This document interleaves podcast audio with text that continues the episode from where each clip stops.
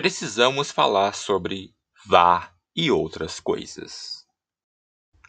Foram necessárias 21 edições para a Copa do Mundo de Futebol passar talvez por sua mais importante mudança desde sua criação no ano de 1930. A adoção do árbitro de vídeo em todas as 64 partidas na Copa do Mundo da Rússia em 2018 parece ter sido uma mudança que indica um caminho sem volta para o jogo que conhecemos. Cabe ressaltar, no entanto, que a implementação de novas tecnologias já pôde ter sido observada no Brasil quatro anos antes, quando a tecnologia da linha do gol, popular chip na bola, foi usado nas 12 sedes do Mundial daquele ano. Anos de experiência e aprimoramento foram necessários para a utilização passar a ser autorizada pela International Board.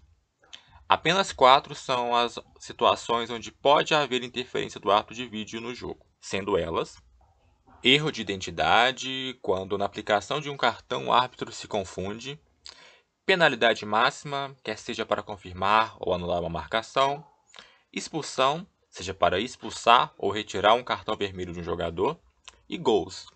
Todos os gols são checados desde a origem da fase ofensiva da jogada, abarcando gols em posição de impedimento, além de outras infrações às regras do jogo. Depois de muitas entidades autorizarem o uso do VAR em seus campeonatos, desde ligas menores como a Major League Soccer nos Estados Unidos, a Liga Australiana, até a grandes ligas como a La Liga na Espanha, a Série A na Itália e a Bundesliga na Alemanha.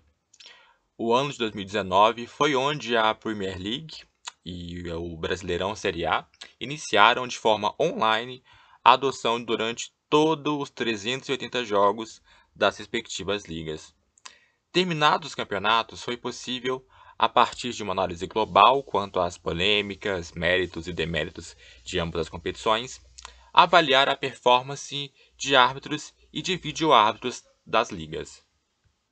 No início dos campeonatos, que partilharam de alguns meses o mesmo espaço televisivo na mídia, foram possíveis de serem observados elogios ao VAR inglês por sua celeridade nas tomadas de decisões e a mínima interferência no jogo.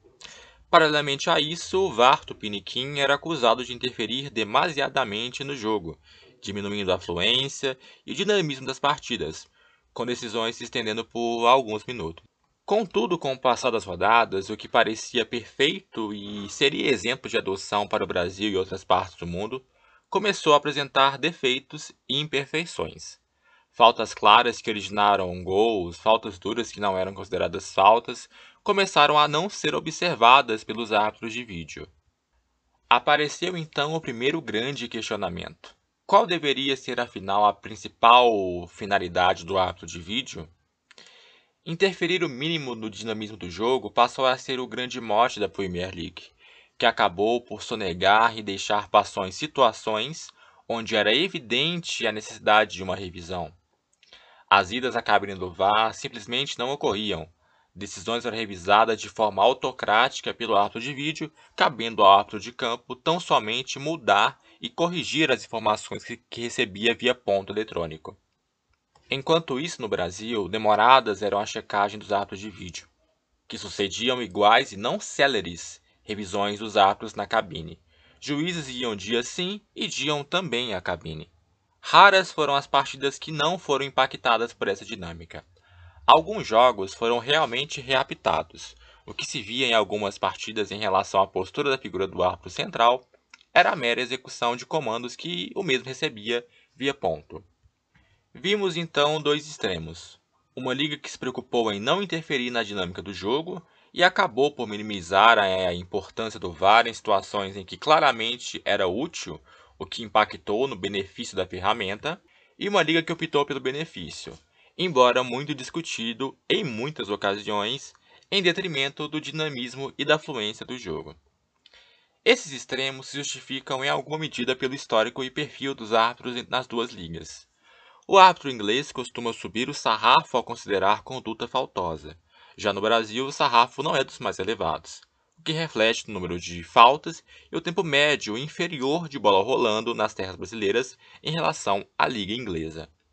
O VAR, de fato, parece diminuir erros crassos dos árbitros, sobretudo no que tange às situações objetivas.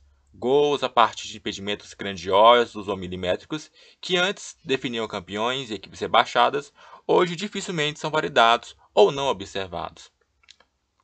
A limitação da visão humana, sobretudo em situações muito ajustadas, com direções opostas de atacantes e defensores indo de encontro à bola, levavam árbitros assistentes, em muitas ocasiões, ao erro.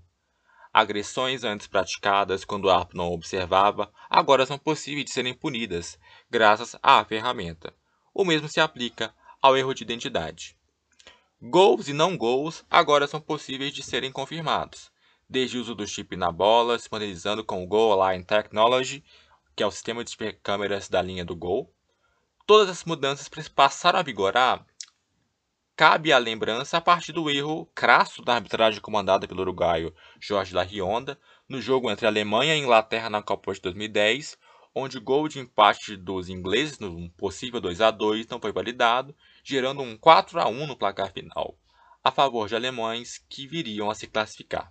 Como toda nova ferramenta, o VAR está se consolidando ainda nas grandes ligas, em uma fase de amadurecimento, tanto da tecnologia como daqueles que operam e tomam as decisões.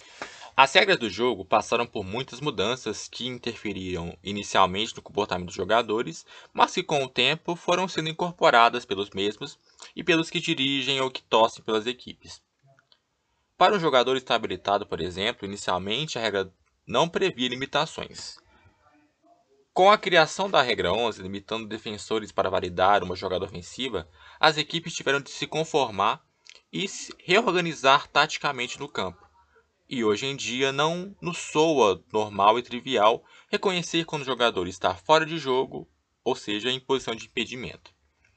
As situações onde o VAR pode ser usado ainda são muito discutidas. Especula-se ampliar o número de ocasiões onde se considera haver um erro óbvio e evidente, discute-se a possibilidade de desafio por parte de comissões técnicas. O que não se pode é ficar estagnado achando que a ferramenta é infalível ou que vai eliminar todos os erros durante uma partida. O primeiro passo para a evolução é reconhecer que, apesar de se haver o vídeo, quem apita ou opera a máquina ainda é humano, que partilha de subjetividade, de falhabilidade, que são condições inerentes à condição humana.